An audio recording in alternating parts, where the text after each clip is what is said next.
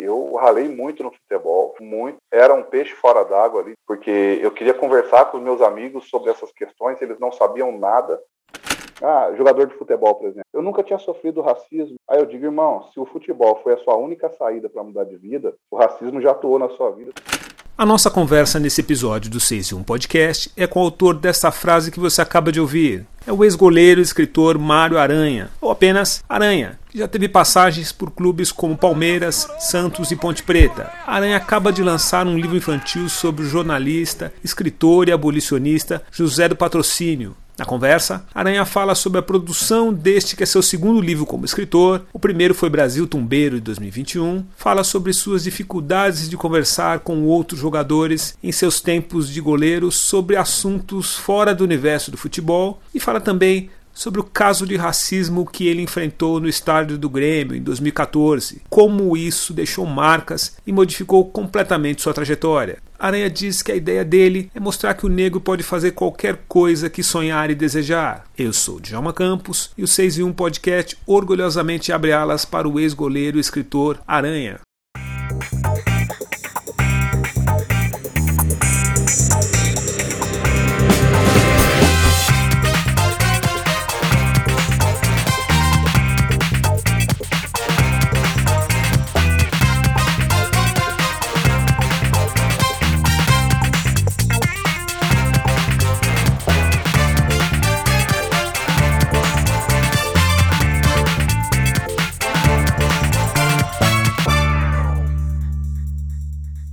Oi, Aranha. Boa tarde, beleza? Boa tarde, tudo bem e você? Obrigado por conversar com a gente.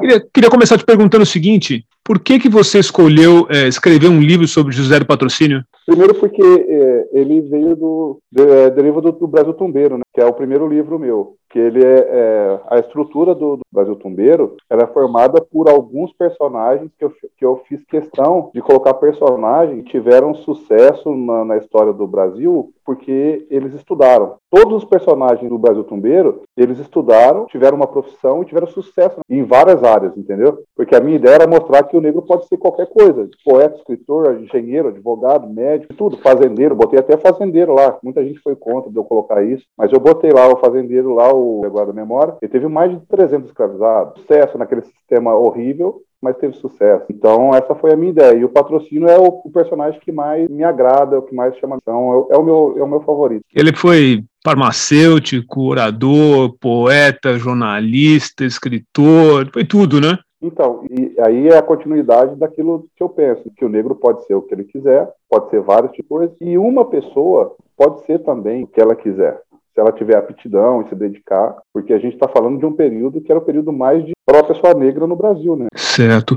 A sua ideia, focando, escrevendo um livro infantil, já é pensando nas, nas próximas gerações? Sim. É, a ideia do livro é, do Brasil Tumbeiro era, era para adolescente. E eu entendia que, eu entendo que se for uma, uma leitura fácil para o adolescente, rápida, resumida, contada de uma maneira mais dinâmica, fica muito mais fácil para uma pessoa adulta também. Já o livro do José do Patrulha é um livro infantil, né? Assim, não é que é infantil para crianças, mas já é o primeiro contato ali, de repente, com um personagem negro e que é um personagem que teve sucesso. Não é um, eu, não, eu não vou colocar na escola, não vou colocar nos meus livros personagens ou contar uma história de derrota, de fracasso, de escravo. No máximo de escravizado, entendeu? Então, quando, quando forem ler sobre José do Patrulha, vai ver um cara que fez muitas coisas e que era inteligente, que teve dinheiro, que teve sucesso, que teve seus problemas, suas consequências, porque a gente só aprendia sobre negro naquele período só sobre escravos, que o negro era escravo, a princesa Isabel veio, libertou o mundo e a vida seguiu, e não é isso. Aliás, você o que, que você aprendeu sobre José do Patrocínio na, na, nas pesquisas e na construção desse livro? A gente, como você disse, a gente teve uma educação, eu sou um pouco mais velho que você, mas a gente teve uma educação de sempre com essas histórias Sim. de que o negro é escravo, de que nunca fizeram as narrativas de sucesso para a gente, e você está trazendo nesse livro. O que, que você aprendeu nesse livro sobre José do Patrocínio que você ainda não sabia? Bom, é, o, que eu, eu, algumas histórias dele não sabia, mas eu, como eu li a biografia do José Docínio, né, que do nosso incrível Tom Farias, até pedi de certa forma uma permissão para ele. Eu encontrei com ele na Bienal do, quando eu fui lançar o Tombeiro e eu falei, é, eu falei com ele, Tom, eu li a biografia do Patrocínio, eu sou fã da história do José do e eu quero fazer uma versão infantil. Aí ele, pô, que legal. É, então me paga os royalties.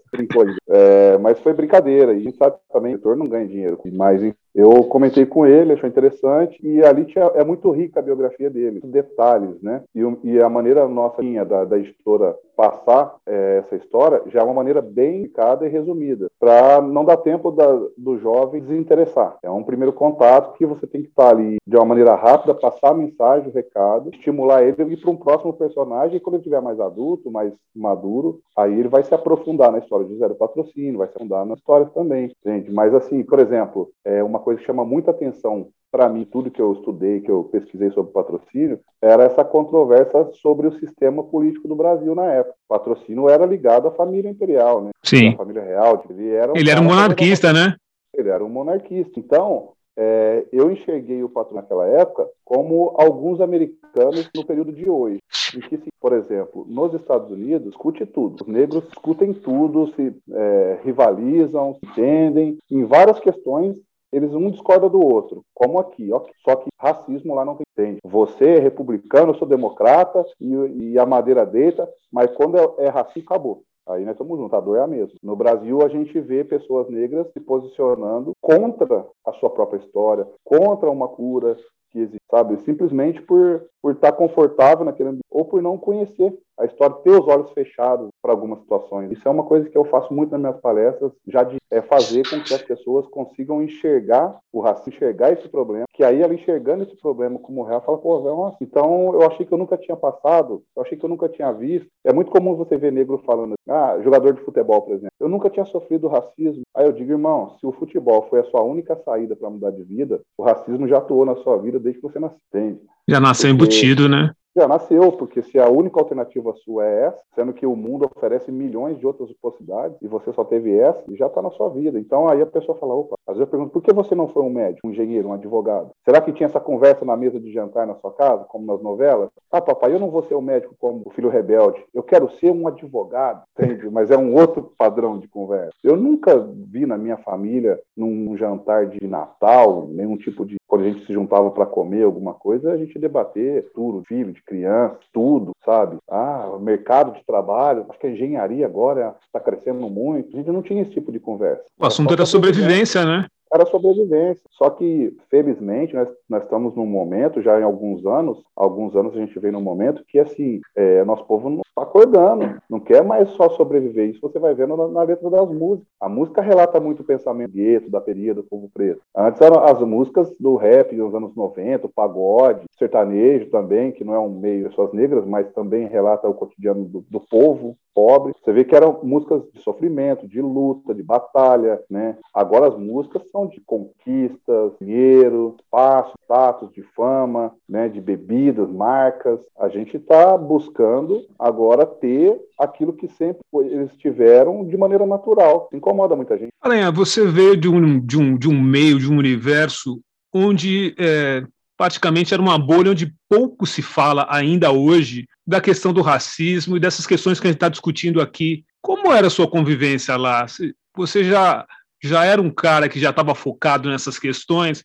Porque a gente escuta muito pouco jogador de futebol falar fora do universo de futebol. Eu, por exemplo, nunca tive a oportunidade de falar com um jogador de futebol de assuntos que fugissem do esporte. O jogador brasileiro só fala de esporte e não se posiciona em geral, não se posiciona sobre os outros assuntos. Como era o seu, como era o seu dia a dia em relação a esses assuntos ligados a racismo, a discriminação, a diferença? Como era o Aranha dentro desse universo? Primeiro eu queria dizer que eu fico muito feliz, cara, e aliviado dos jogadores de futebol não estar se posicionando, não estar falando sobre o assunto. Por quê? Porque a sua grande maioria, como a população brasileira, não tem o mínimo de conhecimento e fundamento para poder formar uma opinião. Então a gente corre muito risco de uma pessoa que é uma referência grande, um ídolo para muitos milhares de pessoas, chegar e passar uma mensagem errada, passar um discurso que só vai nos trazer prejuízo, que vai demorar muito tempo para você reverter aqui. Então, eu acredito que nós vamos ter ídolos mais preparados futuramente, que a rede social, o smartphone, a internet, tudo isso é uma novidade ainda,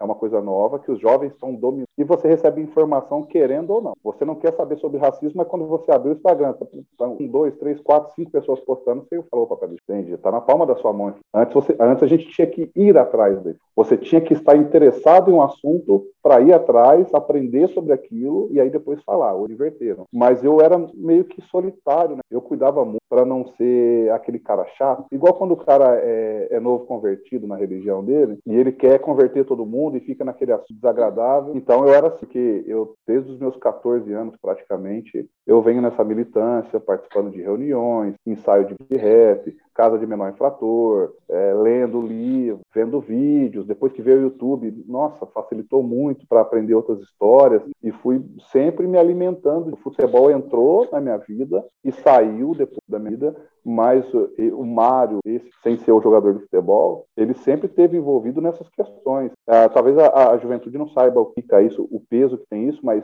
eu era do movimento hip hop, considerava do movimento hip hop. Então, isso significa muito. Muito, né? Naquela época, para a gente que é mais velho, sabe o quanto foi importante, principalmente os anos 90, entende? Que a gente vinha de um pessimismo racial muito grande. O negro se achava feio, o negro era se acostumando, não se acostumando, mas não via além de, alguma coisa além da pobreza, idade. E aí, os anos 90 vieram, veio o rap, veio o pagode, força total, o rap chamando a atenção para críticas raciais, fazendo você refletir, pensar sobre esses assuntos, ver o quanto o, o abrir o olho sobre, o, sobre a vida que você está tendo, que não era para ser assim. O rap era o pai, aquele pai duro, e o samba disse que era aquela mãe que vem com, oh, meu filho, você pode, nossa, como você tá bonito, você tá cheiroso, como que lindo é você. O pagode era isso, cara. O samba veio para ir. Tinha algumas letras, protesto, claro, o samba foi muito rico, é muito nisso. Mas o pagode, ele entrou no horário nobre nos maiores programas de televisão, com os pretos bem vestidos, alinhados, com cabelos diferentes, sabe? É, se tornando referências de moda, de como, de como andar, de como se comportar. E a partir do momento que o negro estava na televisão, no horário nobre, fazendo matéria, mostrando é, prosperidade financeira, isso trouxe para a população negra no Brasil uma autoestima muito grande. A gente vai lembrar, você vai lembrar, assim, lógico, saudosistas também, assim como eu, aquelas camisas 100% negras. Sim. Né? Então, até me arrepia falar disso, cara. As pessoas, daquele pessimismo racial que tinha, começaram a se orgulhar em ser negro e usando aquela camisa 100% negro. Como se precisasse de uma camisa para a pessoa ver que você era negra, mas a pessoa estava se assumindo, ela realmente estava num primeiro momento tendo é, orgulho, satisfação de, da cor, sabe? Porque o Brasil sempre se envergonhou da, do nosso povo. Foi um trabalho, é o, é o último trabalho que falta, é o tentado colaborar, que é a barreira do, da intelectual, né? Da mente, você se libertar mentalmente desse período da escravidão. Então, assim, eu sempre fui, só para finalizar, sobre só entender, eu sempre fui um cara solitário na bola. Eu, muitos, muitos comentaristas, jornalistas sempre falavam: ah, o Aranha é muito sério, ah, o Aranha é muito bravo, o Aranha, porque, cara, não era só o futebol. Estar ali era uma representação, porque eu cresci com o estigma que goleiro negro jogar bola, goleiro negro não era confiável, que o Barbosa tinha acabado com a Copa no Brasil e muitas coisas ruins relacionadas a goleiro negro. Então eu estava ali de uma forma, de outra, cravando uma bandeira, era uma A sua própria então, presença era um protesto, né? Era um protesto. Então, assim, eu não estava ali para brincar, eu, não, eu, sabia que eu não poderia errar, sabe? Então, como é que você vai para um jogo sabendo que se errar você vai ser punido, que as críticas do seu erro vão ser maiores, vão ser maiores, vão ser é, com mais força do que em outro. Então, assim, eu ralei muito no futebol, muito. Era um peixe fora d'água ali, porque eu queria conversar com os meus amigos sobre essas questões, eles não sabiam nada e também não tinha interesse nenhum. Nenhum jogador de futebol conseguiu trocar com você essas informações ao longo da sua carreira? ou pelo menos que tivesse algum diálogo próximo de, de alguma coisa mais esclarecida? Nenhum. Alguns, principalmente depois do episódio do Grêmio, é, tiveram interesse em saber que, negócio é esse de racismo. Como é que é? Você fala tanto aí que você está dizendo essas coisas aí. E por incrível que pareça, a maioria, tipo, de 10 pessoas, oito, nove que perguntavam para mim isso eram pessoas brancas, jogadores brancos, não vinha do negro, porque já estavam já é, domesticados, doutrinados, entendeu? É, outro dia eu dei uma entrevista explicando, passou, acho que passou no Jornal Nacional agora. A nossa Constituição elevou o respeito a um outro patamar. Ela protege todos os povos que compõem o Brasil, afirmando: racismo é crime. Eu falando que desde que a gente é, nasce, o negro ele tem aprendendo a como lidar com as situações, fugir do, do, do, das armadilhas do racismo, sabe? Desde andar com não se posicionar de tal maneira, cuidar da roupa que está vestindo, o cabelo que está usando, é, as pessoas atravessarem a rua, você tomar cuidado com o gesto, é, quando você vai numa loja para pessoa. A gente é cheio, é, tem que ter um manual para o nego passar despercebido em algum lugar, sem ser visto como uma ameaça. Então, esses jogadores além de ter passado por tudo isso, é, muitos tinham, é, a maioria tinha pouco, pouca escolaridade. Eu peguei jogador analfabeto, peguei jogador semi-analfabeto. Então, assim, e, e, quando você vê alguém tentando fazer você ler, trazer informação, eu queria conversar sobre jornal, o pessoal que tinha passado no jornal, e aí o pessoal me criticava, falava, oh, conversa chata, cara chato. Então, eu tinha que tomar muito cuidado para não ser o chato. Quando eu tinha uma oportunidade, eu falava. E o assunto eu ficava na minha. Porque é muito mais fácil você criticar aquele que não, não pensa igual você, não faz igual você, você não tem, às vezes, preguiça de fazer, do que você realmente parar, prestar atenção e falar, não, eu vou, a partir de agora, eu vou começar a estudar, eu vou ler, eu vou aprender a ler melhor, vou aprender a, a adquirir outras informações, não só essa. Por isso que muitos jogadores param de jogar futebol não sabem o que vai fazer, porque só enxergou a vida inteira o futebol. Você, nesse momento, está focado é, na produção literária essa é a sua atividade principal nesse momento? Você tem feito outras coisas ligadas ao esporte? Então, eu sou coordenador de futebol, não sabe, mas é mais por, por, por uma questão de estar atendendo um grande amigo meu que acredita na, na transformação do, do, ser humano, do jovem, através do esporte. Que é o? Né, de dar o, ele está com um projeto muito grande, muito bom no Mojimirim. Por exemplo, é, nós levamos para os Estados Unidos, o Mojimirim levou para os Estados Unidos é, cerca de 20 atletas. A maioria nunca tinha andado de avião no Brasil. Não tinha, então foram 20 passaportes é, americanos, fizeram uma viagem internacional, tiveram acesso, sabe? Então, assim, é uma coisa que eles vão levar para a vida inteira.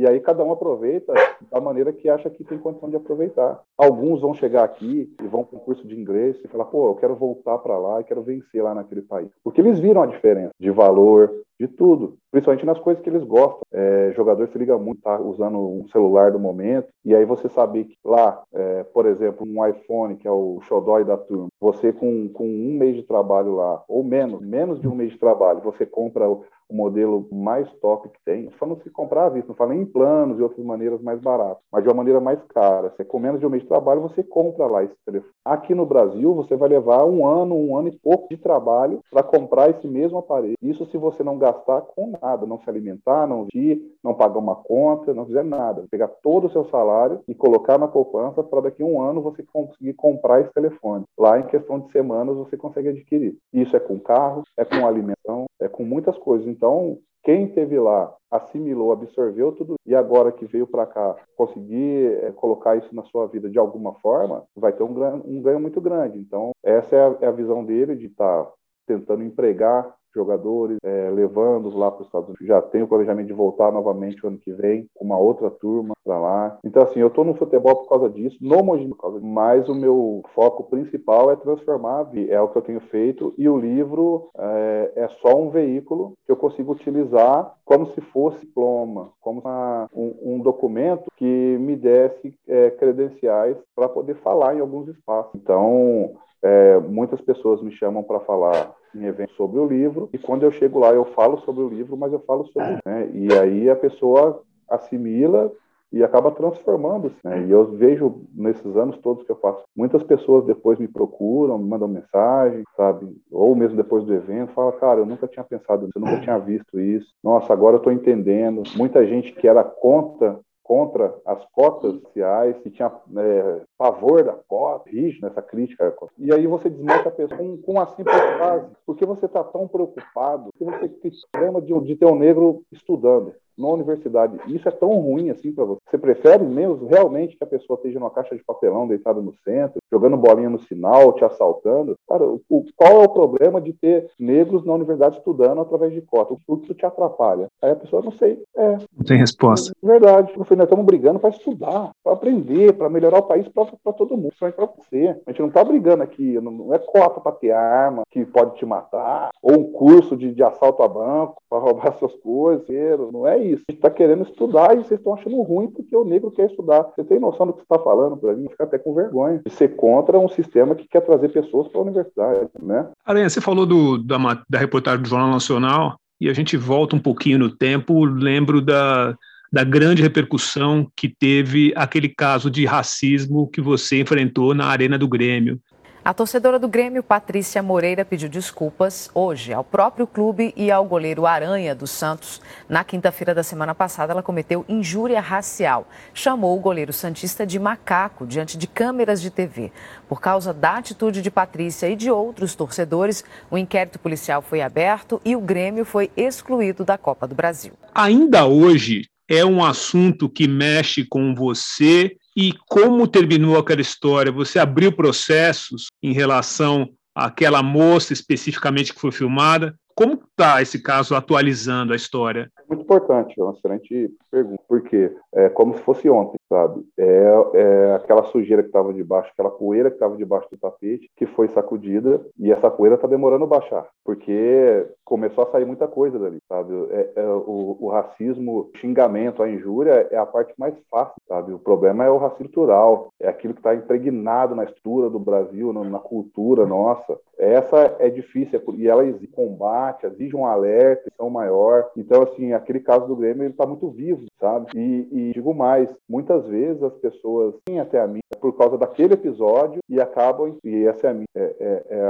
a parte, fazer a pessoa entender que aquilo é a menor parte dos problemas, sabe? Direcionar para uma, uma pessoa ou seis pessoas que foram filmadas é muito baixo, porque eu seria incapaz de ouvir ou ver aquela, aquela no meio daquela multidão gritando, xingando. No estádio que tinha, eu não sei agora, não lembro, tinha 40, 30 mil pessoas lá, mas tinha umas 20 mil pessoas fazendo emitindo som de macaco, fazendo gestos. E aí eu percebi toda a onda e aí eu fui falar. E aí ninguém filmar. Eu pedia para que as emissoras virassem a câmera e filmassem. Ninguém queria filmar. Quem filmou foi uma emissora de fora. E eu não sabia se eu teria prova. E eu sei que eu fui pro DOP jogo, acabei de ir pro DOP. E quando eu tô na sala do DOP, que eu sento na cadeira, eu levanto a minha cabeça e olho para a TV, tá passando uma imagem. De certa forma, acabou colaborando com a cultura racista daquele lugar, porque acabou direcionando para uma pessoa um problema que era quase todos. Uma semana duas semanas depois, eu retorno à arena novamente. Foi pior, sabe? Se intensificou muito mais. Quer dizer, eles tiveram a chance de mostrar que realmente era um caso isolado, só aquela garota, mas não. Eles foram piores e, e nisso, como tem a imagem dela, eles conseguiram totalmente o foco, colocando a culpa somente nela e naquelas pessoas que foram filmadas, deixando os outros num ambiente muito confortável para continuar praticando. Tanto que se você conversa com qualquer grêmio por aí, eles vão negar que lá tem um movimento Vão dizer, vão negar que tem um movimento Foi só uma pessoa, né? Foi só uma pessoa, que não é. Só que é, é aquela grande, velha história do, do negro brasileiro. O Brasil é um país que todo mundo conhece racista, mas ninguém se declara racista. É a mesma coisa. Então, é, muitas pessoas vêm me procurar dizer que, olha, é, eu sou gremista, mas aquilo não, aquela garota não representa a torcida do Grêmio. Aí eu tenho que falar, falar não, representa. Ela é a representação mais fiel da torcida. Se duvida de mim, coloca no Google agora no lar. Nazismo na torcida do Grêmio, racismo na torcida do Grêmio você vai ver a quantidade de material e de hábito que você vai encontrar, entende? Aí a pessoa fica sem graça. Eu falo, qual foi o momento que a torcida do Grêmio se posicionou a meu favor? Qual foi o momento que a, que a diretoria do Grêmio deu um voto de apoio? Pelo contrário, a diretoria do Grêmio tentou provar que eu era o culpado, que eu fui um agitador, isso é muito natural de um sistema racista, isso, o racista sempre usou isso, de colocar sempre a vítima como provocadora, como agitadora, isso a gente está acostumado a ver ao longo da história. Então a diretoria do Grêmio tentou provar que a culpa era minha, a torcida do Grêmio foi um exagero meu e insiste em negar o racismo como o povo brasileiro nega até hoje. Então, assim, é muito ficar muito como, como o Abdias dizia, né, e, e está no meu livro, né, que para aqueles que querem realmente chegar, o racismo está escancarado. Eu não sei se você acompanhou, você está tá, tá narrando o seu caso, e eu estou vivendo uma situação muito semelhante. É, meu filho foi vítima de um, uma perseguição racista vergonhosa numa loja aqui de São Paulo, no shopping Pátio Ginópolis, na Fast Shop, e ele saiu pela primeira vez para ir ao cinema e um segurança da loja começou a persegui-lo até que ele filmou e foi parar na, na, televisão, nos jornais, em todos os lugares. E agora eu estou com muita dificuldade para provar que ele sofreu racismo. A loja nega. Ou já disse que o procedimento foi normal. Esse é um grande problema que nós enfrentamos durante mais de, sei lá, 400 anos, né? É, os smartphones, o celular com câmera, sendo mais, né? O celular com câmera tem nos ajudado bastante, né? A tecnologia hoje, hoje é de você ir num estabelecimento que não tenha câmera. Isso tem nos ajudado bastante, porque até pouco tempo atrás era sempre a nossa palavra contra a deles, sendo que a nossa palavra vale muitas vezes menos do que a deles. Você vai, de repente, reclamar de uma situação para uma pessoa que está ali é, para receber essa reclamação, essa denúncia, só que essa pessoa compactua com aquela, com o agressor. Então, sendo bem, bem direto, muitas vezes você vai chamar um policial para poder te socorrer de uma situação racista e o policial é racista ou simpatizante, né? Ah, o caso vai para o tribunal, mas quem vai julgar? Qual o nível de imparcialidade que ele tem? Então é, é, uma, é um problema muito grande, né? É, eu, não sei se alguém assistiu que tem aquele, aquela série do Jay que ele contrata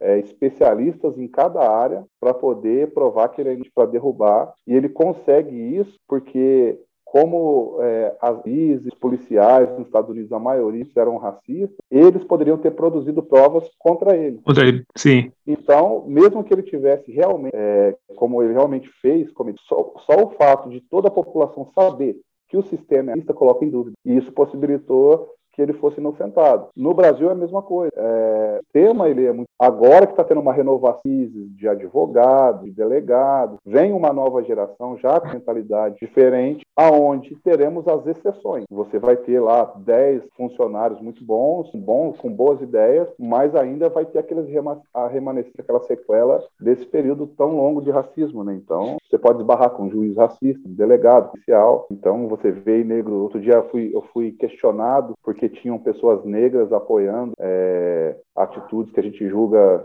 é, ruins para a comunidade negra. E aí eu, eu gosto de, de citar Malcolm assim, nesses momentos, que quando ele dá a entrevista e, e, ele é perguntado sobre isso, que muitos negros não concordavam com ele, é, sempre existiu dois tipos. Ele dizia que quando a Casa Grande pegava fogo, tinha aquele negro que aproveitava, vamos correr, vamos correr, vamos ir, e tinha aquele negro que ia buscar o balde para poder apagar o fogo. Então, você chega uma hora que você tem que escolher.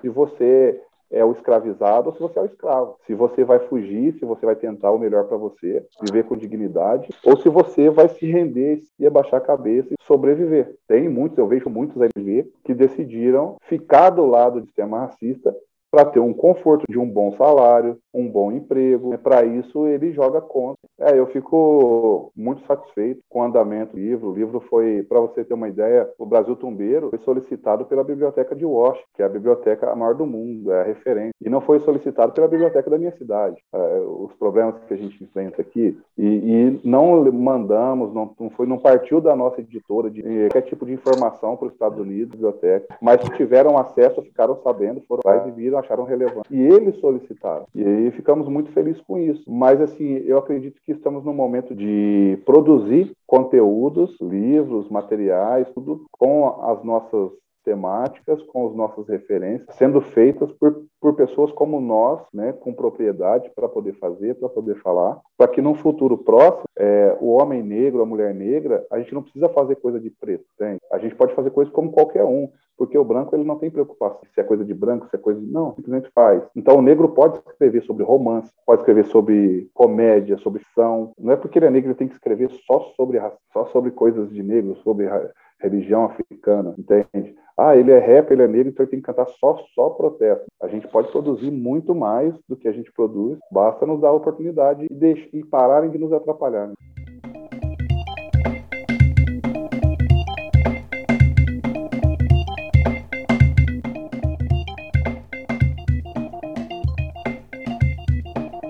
Este episódio contou com o áudio da TV Globo. Eu sou Djalma Campos, um grande abraço e a gente se vê por aí.